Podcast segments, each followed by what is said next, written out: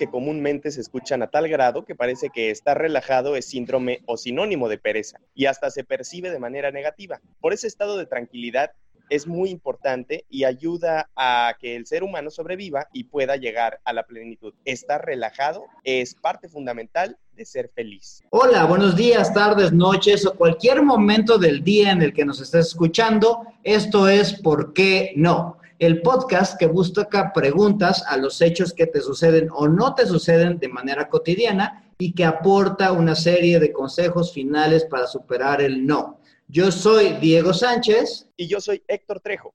Y nosotros somos facilitadores de programas en entrenamientos corporativos, consultores en desarrollo organizacional y humano, con más de 18 años de experiencia. Y hoy vamos a hablar de por qué no te relajas.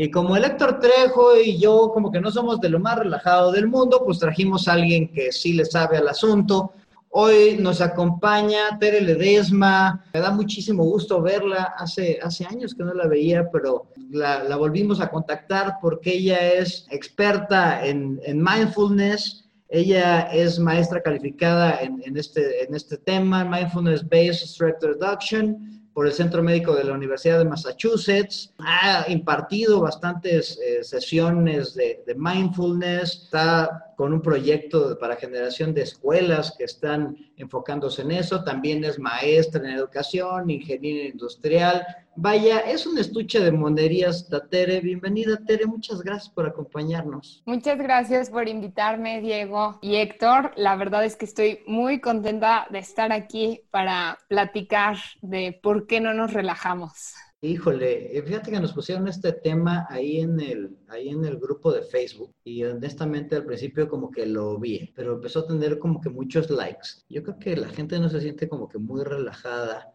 y es más, luego yo creo que estar relajado te ven feo, ¿no? Se ve muy en paz este muchacho, algo tiene mal, ¿no? Y bueno, vamos a entrarle directamente a los por qué nos. Eh, el primer por qué no que encontramos, yo no, la gente no se relaja yo no me relajo, pues porque no tengo tiempo para relajarme. ¿Quién demonios en esta sociedad actual, Tere, Héctor, tiene tiempo para relajarse? Hay tantas cosas que hacer, hay que estar trabajando, luego te dicen que aparte tienes que comer bien y luego hay que ir a visitar a los papás, y hay que salir con los amigos. Dios mío, ¿cómo es posible que una persona en esta realidad actual pueda estar relajado. cómo ves, Trejo? Pues definitivamente, Diego, la vida que nos hemos impuesto los seres humanos al día de hoy no nos dan el tiempo para realmente tener un espacio y relajarnos. No se puede eh, relajar en esta vida matraca, en esta vida llena de presiones, compromisos, tanto económicos, familiares, sociales, profesionales. Quieres lograr, quieres hacer, quieres eh, tener. Entonces, ¿en qué momento te vas a relajar? Tienes que cumplir eso, porque si no, pues eres un fracasado. Ok, entonces Héctor dice que no se relaja porque no quiere ser un perdedor. Oye, Tere, ¿cómo ves? No hay tiempo para relajarse. ¿Te lo han dicho alguna vez? ¿Te lo ha dicho alguien? Sí, yo creo que me lo han dicho unas más de mil veces. e incluso creo que yo lo vivía este, o, lo, o lo sigo viviendo porque como ustedes comentan, hoy en día vivimos en una sociedad que el estándar es que sea muy acelerada, todo urge, todo es para allá, no hay tiempo y en donde yo he encontrado que en algún punto, eh, esto es algo que algunos tal vez ya me han escuchado decir, que en algún punto a los humanos nos engañaron y nos hicieron creer que entre más cosas hacemos al mismo tiempo, mejores somos, ¿no? Este fenómeno del multitasking, que, ok, si estoy en la oficina y estoy comiendo, trabajando, respondiendo llamadas, correos, este, WhatsApps, entonces, pues valgo más, que hay muchas cosas que hacer y no, no tengo tiempo para nada y ahora si me dices, necesitas relajarte, necesitas hacer un poquito de mindfulness, híjole, hasta estrés me causa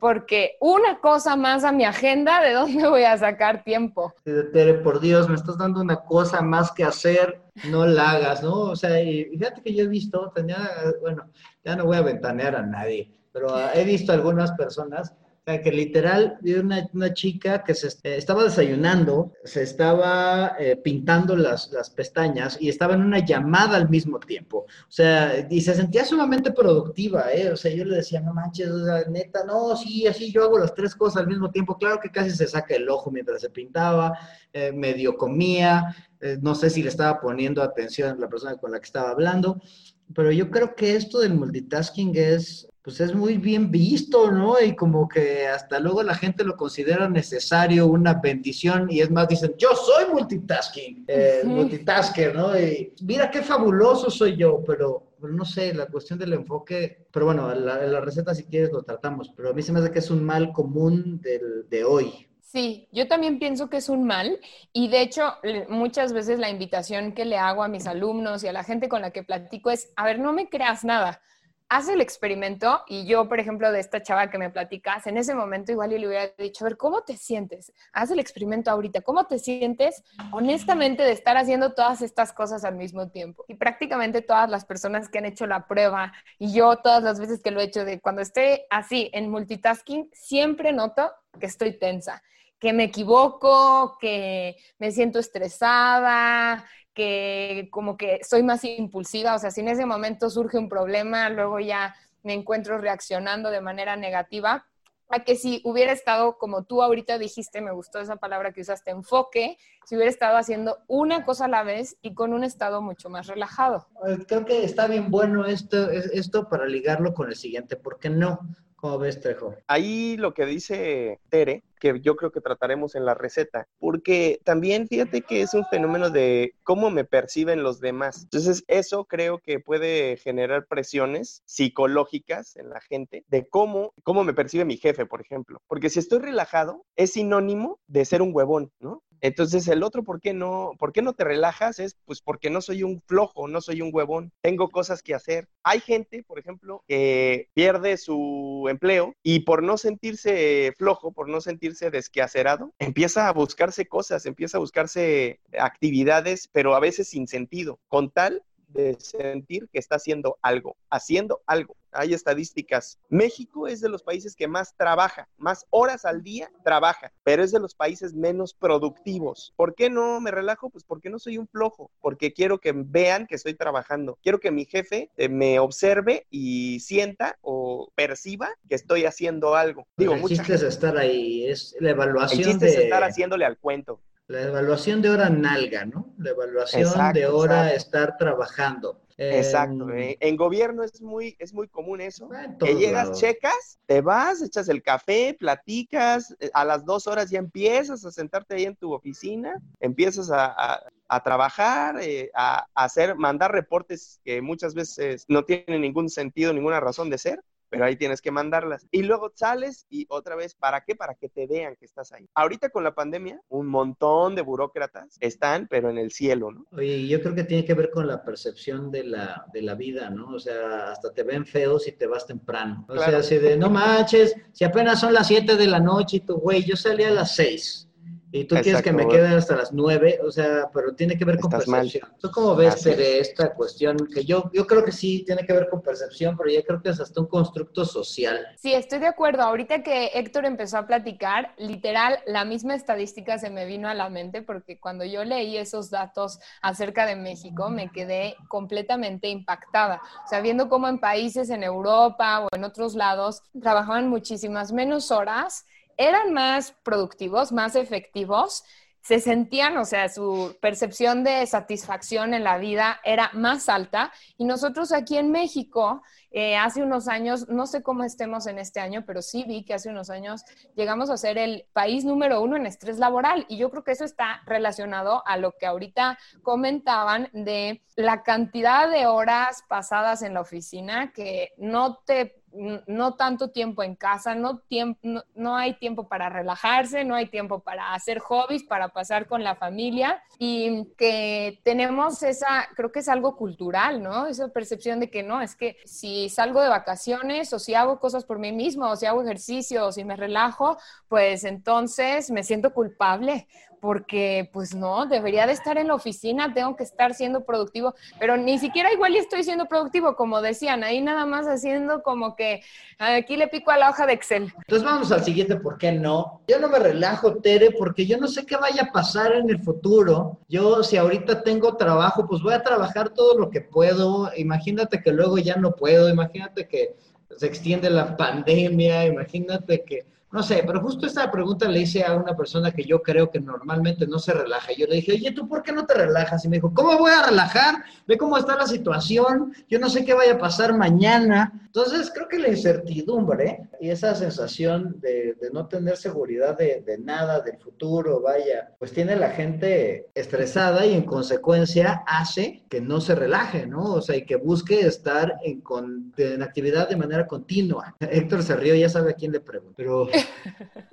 No, te, digo porque hay gente que, por ejemplo, afortunadamente en esta época no ha perdido su trabajo y justamente se agudiza este, este fenómeno de que, ah, que me vea que estoy haciendo algo, porque si no me van a correr. Entonces, sí, sí, pues sí, es, es un tema, yo creo que el, el relajarte es un tema de estar con la mente tranquila, enfocado siendo productivo y no tener miedo, porque esas, esas amenazas percibidas es lo que no hace que nos podamos relajar auténticamente. Es miedo que se convierte en estrés, que se convierte en actividad tal vez hasta inútil, ¿no? De que en algunos de los cursos que he tenido oportunidad de, de dar a las empresas, se llega a la conclusión de que el estrés es la percepción del miedo, pero crónico, a largo plazo de que alguna amenaza está por ahí y es tanto tiempo el que percibes esa amenaza que te genera un estrés y ese estrés al final es miedo a que algo suceda a que algo a lo que le tienes miedo pueda llegar a suceder. Sí, yo estoy completamente de acuerdo. A mí me gusta mucho una definición de estrés de Lazarus y Folkman, en donde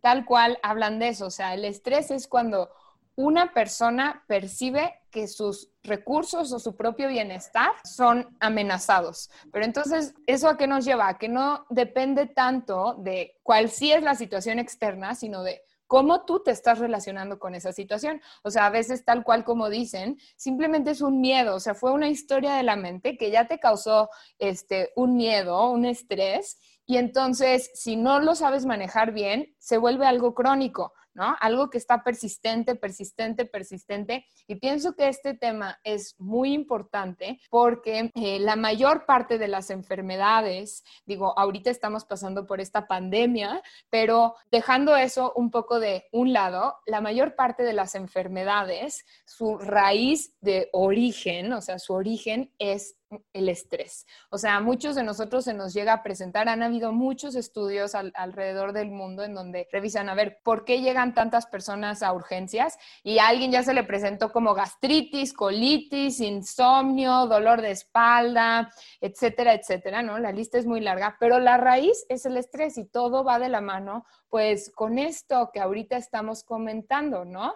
Porque no sé qué va a pasar en un futuro, entonces tengo que estar trabaje y trabaje y trabaje, o porque si no, ¿qué van a pensar de mí? O porque qué va a pensar mi jefe, o porque a veces ya no sé ni qué más hacer, o sea, porque no conocemos otra manera de vivir. O sea, la emoción que estoy entendiendo que está detrás de todos, de la cuestión de la imagen y de esta cuestión ahora de certidumbre con el futuro, pues ese es el miedo, pero no sé, si, la, si, el siguiente ¿por qué no? está ligado con el miedo. ¿Cuál es, Trejo? Pues porque no me gusta estar quieto, me gusta estar ocupado, en movimiento, haciendo cosas nuevamente. Si estoy tranquilo, relajado, pues siento que algo no está bien, que algo me está faltando. Soy inútil, ¿no? O sea, sí, he visto gente que está así de, oye, pero no, está, no estoy haciendo nada, güey, o sea, creo que sí hay gente que no se percibe a gusto si no está haciendo algo. Pero yo agregaría otro, ¿por qué no? ¿Por qué no, ¿Por qué no me relajo? Porque me siento culpable. Me siento culpable. O sea, lo que dices... el, estar yo relajado me hace sentirme más así de no me merezco esta relajación. Exactamente, no me merezco sentirme bien. Mm. necesito, necesito demostrarle al mundo que estoy haciendo algo, ¿no? Sí. sí, e, este sentido de la culpa creo que también tiene que ver con los bajos niveles de bienestar percibido que tenemos en México. Y pero bueno, esto ya también viene de historias, ¿no? Desde la religión incluso. Tienes que estar orando, tienes que estar este, acá flagelándote y ay, por mi culpa, por mi culpa, por mi culpa, por mi gran culpa. Lo mismo en la relajación Y esto creo que también yo lo he percibido al menos en gente cercana, que viene de generaciones. Como el papá era, no sé, arriero o, agricultor o lo que sea, se iba tempranito, ¿no? Y ahora le a darle. Y pues, a ver, ayúdame, vente. Y ahí estabas. Y ya después esta gente migró a las ciudades y demás y pues se quedaron con ese chip de, órale, desde temprano y a darle duro. Entonces sí, el hecho de, ay, ¿sabes qué? Voy a tomarme unos 10, 15 minutos, 20 minutos, una hora. Para mí se percibe como, uy, me siento culpable. ¿Tú qué dices, Tere? ¿La gente no le gusta estar quieta? ¿Cree que no se lo merece? Yo creo que es una mezcla de todo. O sea, a mí lo que ahorita se me vino a la mente, y es algo que muchas veces también lo comento pues, en los cursos que doy, es que estamos acostumbrados a estar en un modo hacer, como ahorita están diciendo. O sea, hacer, hacer, hacer, hacer y no conocemos el modo de solo ser. Entonces, más bien, por ejemplo, la práctica de mindfulness nos invita a poco a poco ir dejando un poco esa tendencia o ese condicionamiento a hacer, hacer, hacer, hacer para buscar felicidad, a aprender a ser, aprender a ser, a estar bien contigo mismo y de, ahí surge ese bienestar, o sea, encontrar tus propios recursos internos para encontrar ese bienestar y esa felicidad y no depositarlo en todo lo que haces, porque yo pienso que todo lo que hacemos los humanos es por una intención o una motivación interior para encontrar felicidad. O sea, detrás de eso trabajas para mantener a tu familia, para porque sabes que eso te va a hacer feliz, que, que ellos estén a salvo te va a hacer feliz, o te vas de vacaciones porque eso te va a hacer feliz, o comes lo que comes porque crees que eso te va a hacer feliz. Pero se lo depositamos a cosas externas y por eso nos la pasamos haciendo en vez de voltear hacia adentro y darnos cuenta que eso ya estaba adentro de nosotros. Entonces, yo pienso que no tiene nada de malo hacer y trabajar. Si sabemos ser, pero muchos de nosotros, creo que ni siquiera a veces es nuestra culpa, o sea, nadie nos lo enseñó, nadie nos había dicho. Yo me quedé impactada cuando descubrí esto de mindfulness porque dije, ¿cómo puede ser que tuve una educación privilegiada y que en ningún momento de toda mi educación nadie me habló de esto? Que se me hace importantísimo. ¿Cómo puede ser que nadie me hablara de esto? Pero tú y yo estudiamos lo mismo y había cambiado todas mis clases de estadística por una que te dijera a ver cómo te vas a relajar, Diego. Ok, les hago, hago la recapitulación rápida de los por qué no para ahora pasarnos a la receta.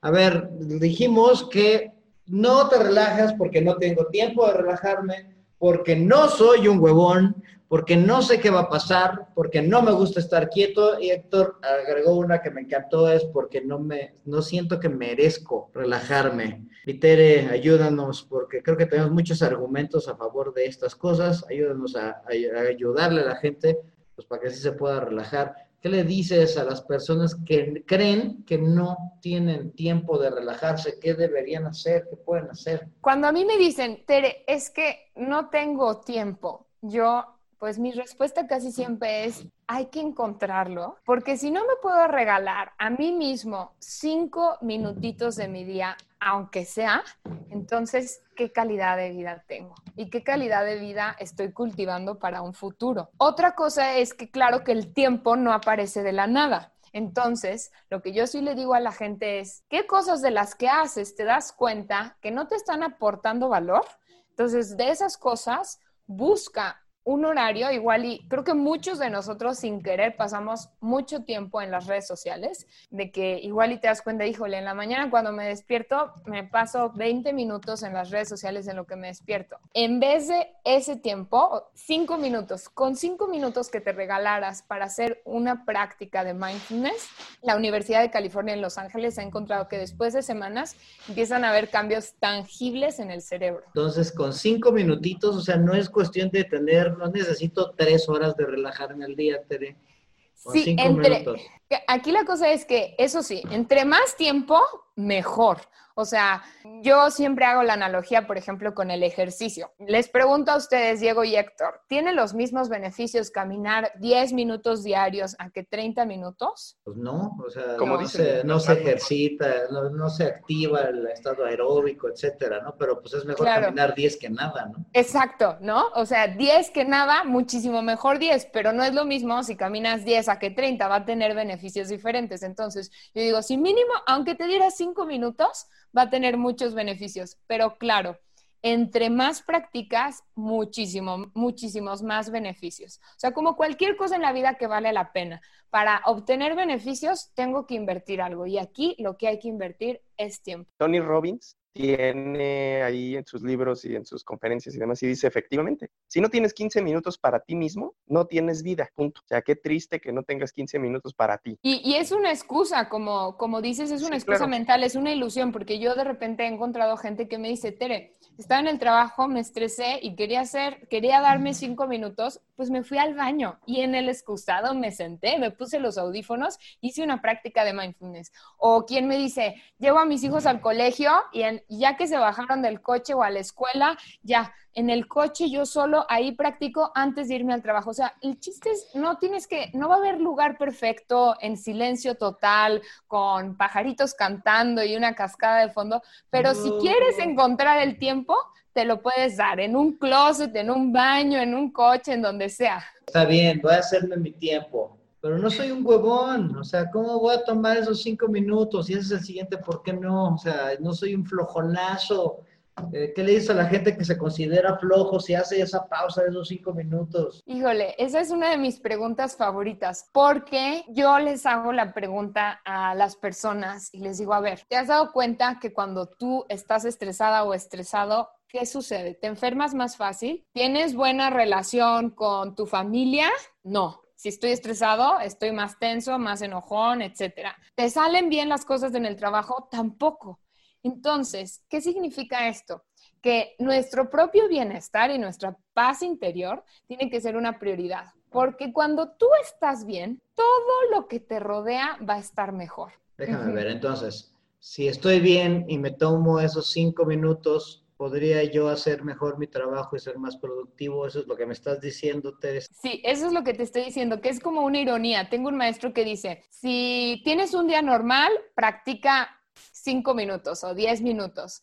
Pero si un día notas que estás muy ocupado y tienes mucho estrés, practica una hora, ¿no? O sea, en vez de, en vez de practicar menos, justo cuando más estresados estamos, cuando más tensión tenemos, significa que tenemos que practicar más, porque cuando estamos en un estado de estrés, de activación nerviosa, de emociones difíciles, todo lo que sea que estemos haciendo, o sea, ya sea estar con tus hijos, cocinar, este, trabajar, lo que sea, te sale peor. O sea, cuando tienes un día estresado o enojón, en todo dices, no, la regué, todo se me va complicando. En cambio, cuando tú estás relajado, yo he hecho la prueba y les digo, hagan la prueba. Si no me crean, este, hagan la prueba por ustedes mismos. Si estás relajado, todo te sale mejor. Tienes toda la razón y además te enfocas mejor, ¿no? Ya estás, estás convenciendo a Héctor Trejo, eso no es fácil, le encanta vivir estresado. A ver, Trejo, el siguiente, ¿por qué no? A ver, planteáselo a Tere, a ver si, eh, porque esa está, esa está duro, yo creo que no va a poder con él. A ver, vamos a ver.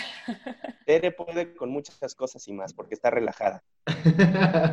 otra, otra de, de, los temas es, eh, pues, porque no sé qué es lo que va a pasar en un futuro no sé qué es lo que me aguarda el destino, hay incertidumbre, entonces no puedo relajar, tengo que estar al tiro, tengo que estar dispuesto a brincar cuando sea necesario. Sí, o sea, y, entiendo mucho como esa, creo que esta pregunta nace como de nuestra supervivencia humana, de tengo que estar como animalitos, ¿no? O sea, si noto que hay peligro, tengo que estar así, a la defensiva, notando, a ver, si hay algo de amenaza, ¿no? Es algo que traemos muy en nuestra mente desde hace mucho tiempo y que es como por instinto de supervivencia. Pero sí está demostrado que reaccionamos mejor ante las situaciones, tenemos una opción de respuesta, tenemos más inteligencia, más inteligencia emocional cuando estamos relajados. Entonces, justamente cuando hay incertidumbre, si tú estás en un estado relajado, si tú tienes bienestar, cualquier cosa que vaya a venir en el futuro, la vas a tomar de muchísimo mejor forma, de una manera más habilidosa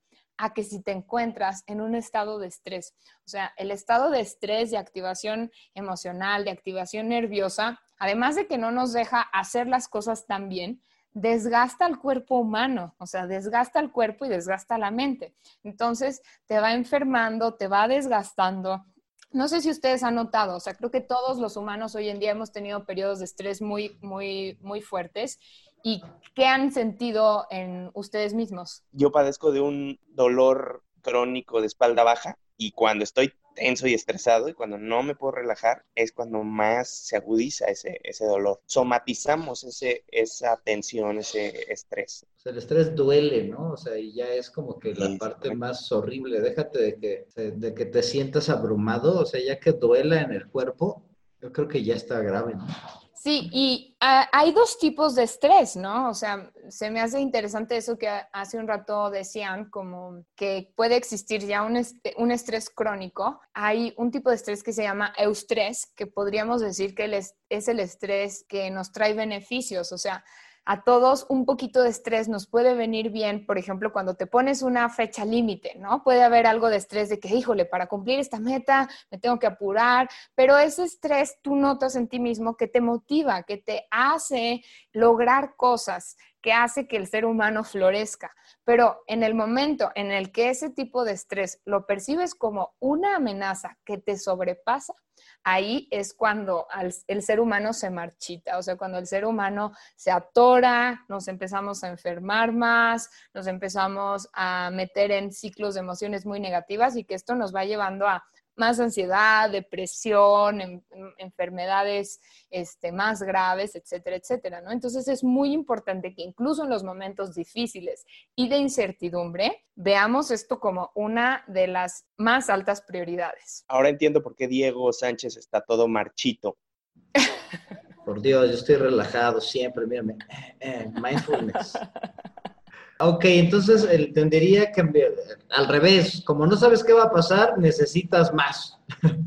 o necesitas más. O, necesitas enfocarte en las cosas que sí vas a poder controlar, ¿no? Porque sí, estoy de acuerdo con Tere, hay ciertos, ciertas fechas eh, límite que tú te pones, pero así como dices, que tú te pones, pero cuando te pone otra persona, tu jefe, las circunstancias y demás, ese es el estrés que no vas a poder controlar, pero si enfocas, tú me dirás, Tere, si estoy bien o mal, si enfocas el, tema en lo que sí puedo controlar realmente, entonces tu nivel de estrés baja porque entonces ya te pones en el hecho, en qué es lo que sí puedo hacer yo por mí. Porque bueno, las metas corporativas de ventas, por ejemplo, pues no las vas a poner tú, te las van a poner o a lo mejor tú se las vas a poner a otros. Y eso pues les va a generar un estrés importante a tu gente, porque de eso se trata, de estresarlos. Ahora, no de estresarlos de tal modo que se suiciden o, o, que no puedan con su existir o que tengan que trabajar 60 horas al día para cumplirlas. Entonces es enfocar en lo que sí controlo para poder reducir ese grado de estrés, ¿no? Sí, completamente. Y por eso a mí, o sea, muchas veces creo que existe un mito acerca de que mindfulness es solamente relajación. Y a mí la manera en la que me gusta definirlo es que es entrenar a la mente. O sea, es entrenar a la mente para estar más consciente, para que sea más habilidosa, para que lo que sea que venga en el presente pueda responder de la mejor manera. Porque sí, muchas veces van a ser cosas agradables, que pueda disfrutar más, pueda estar relajado, pero es natural que en la vida hayan emociones difíciles, hayan retos, hayan problemas, entonces eso es bienvenido, eso es bienvenido en esta práctica y es decir, ok, como dice Héctor, ¿qué es lo que sí está bajo mi control? Me enfoco en eso y lo demás soltarlo. Entonces, y creo que con esa nos, nos ayudas a contestar eso de, la gente que no le gusta estar quieta, de la gente que se siente como que ansiosa, o sea, puedes entrenar a tu mente para poder llegar a estos estados de tranquilidad y de paz, estoy entendiendo. Eso es como que lo, lo, lo, que, lo que tú haces a través del mindfulness. Oye, pero este nuevo, ¿por qué no que agregó Héctor, que a mí se me hace interesante? ¿Qué le dices a la gente que cree que no merece relajarse, que no merece estar tranquila? Yo creo que es algo que tenemos muchos humanos, o sea, hasta me incluyo a mí misma, porque yo a veces he notado ese pensamiento en mí, ¿no? De, híjole, ¿por qué tengo esto? O sea, no me lo merezco. El año pasado, les pongo un ejemplo, me quería ir a practicar con un maestro a Asia, que es un maestro buenísimo de mindfulness, y cuando estaba considerando me voy o no me voy, justo me surgió este pensamiento de decir, híjole, pero no me lo merezco, tengo que trabajar, ¿no? ¿Qué va a decir la gente de mí que no trabajo? Que me la paso yéndome a retiros y a cosas de mindfulness, o sea, lo noté. Y hasta que justo estaba platicando con una maestra mía, me dijo, ok, ¿por qué no irías? Y me di cuenta de ese pensamiento, pude, o sea, mindfulness nos ayuda a entrenar a nuestra mente a reconocer las cosas tal y como son. Y me di cuenta de eso y dije, esto es solo un pensamiento, no es la realidad. Entonces, cuando mm, logramos ser conscientes de esta manera, podemos empezar a notar que ese, eso que surgió en la mente de no me lo merezco o por qué lo voy a hacer, yo no soy suficiente, al final de cuentas es solo un pensamiento. Porque por el hecho de haber nacido y de hoy estar respirando, te mereces estar bien, te mereces salud, te mereces poder ser tu mejor versión de ti mismo, de tu mejor versión de ti misma. Entonces, es natural que tengamos estos condicionamientos, pero en el momento en el que podemos reconocerlos, o sea, solo con el hecho de ser consciente, ay, esto es solo un pensamiento, ¡fum! Es cuando los podemos dejar ir. Buena, buena, buena. Y bueno, Trejo, échate la recapitulación de los de la receta. Pues a ver, eh, Tere nos había comentado que el tiempo, el tiempo no es un, pretexto porque todos tenemos el mismo tiempo. Hay 24 horas según los físicos hace muchos años, 24 horas al día, todos los seres humanos tenemos esa cantidad de tiempo. Entonces hay que darnos ese tiempo hay que encontrar esos 15 minutos. Además, no necesitas más de, no son muchas horas. Con 15 minutos, con 10 minutos, se puede reducir el estrés, puedes encontrar una relajación en tu estado mental. La otra, el por qué no, por qué no me considero flojo por qué no soy un huevón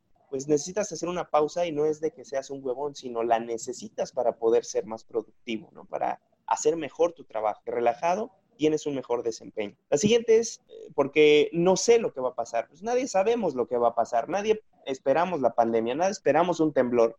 Cuando llega es cuando tenemos que reaccionar, pero tenemos que concentrarnos en lo que sí controlamos para saber que solamente hasta ahí es nuestro ámbito de competencia y de control. Solo lo que nosotros podemos controlar y en lo que podemos influir es lo que verdaderamente podemos hacer. La siguiente es porque no me gusta estar quieto. Pues no, la mente es como un chango loco. Se va de un lado a otro, eh, se columpia por las cuerdas y entrenar la mente, entrenar la mente en enfocarte en exactamente lo que sí quieres, eso es el mindfulness, eso es meditar, eso es estar relajado porque sabes que estás controlando tus pensamientos. Y la siguiente es porque no me lo merezco, porque me siento culpable, ese es un pensamiento. Entrena, en lo que nos comentó Tere, por el simple hecho de estar vivo, por el simple hecho de estar aquí, por el simple hecho de ser quien eres, mereces estar lo mejor posible con tus propios recursos. Y uno de los recursos más grandes es ese entrenamiento de la mente para darte felicidad. Y esa es la receta del día de hoy. Muchas gracias, Tere, por ayudarnos a generarla. Tere, si quieren la gente que nos escucha quisiera saber más de mindfulness, ¿cómo pueden contactarte? Muchas gracias a ustedes, me encantó esa recapitulación, Héctor. Este, si me quieren contactar, eh, me pueden encontrar en redes sociales, en Facebook e Instagram como InMind Training, o sea, I-N-M-I-N-D, y luego Training como entrenamiento. Eh, tengo Instagram y Facebook y esas las respondo yo. Ahí pueden obtener información de cursos y clases gratis. A veces doy en las redes sociales.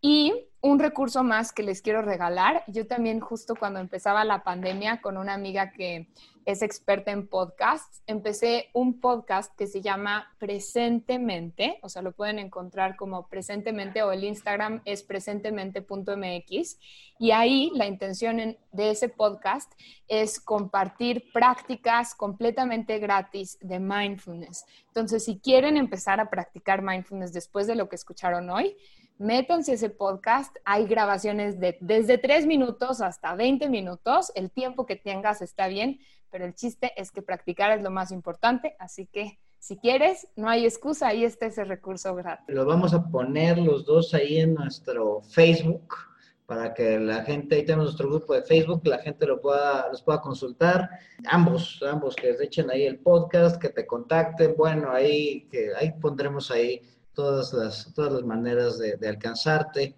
Pues muchas gracias por aventarte esta platiquita con nosotros. Creo que estuvo bastante interesante. Y pues muchas gracias a todos los que nos están escuchando. Pues estén al pendiente del grupo de Facebook, mándenos correo, ya ahí lo, ahí lo saben, pero principalmente ahí en el Facebook Estamos escuchando todas las recomendaciones que nos hacen de temas, sus comentarios. Y bueno, Héctor, cierra el changarro.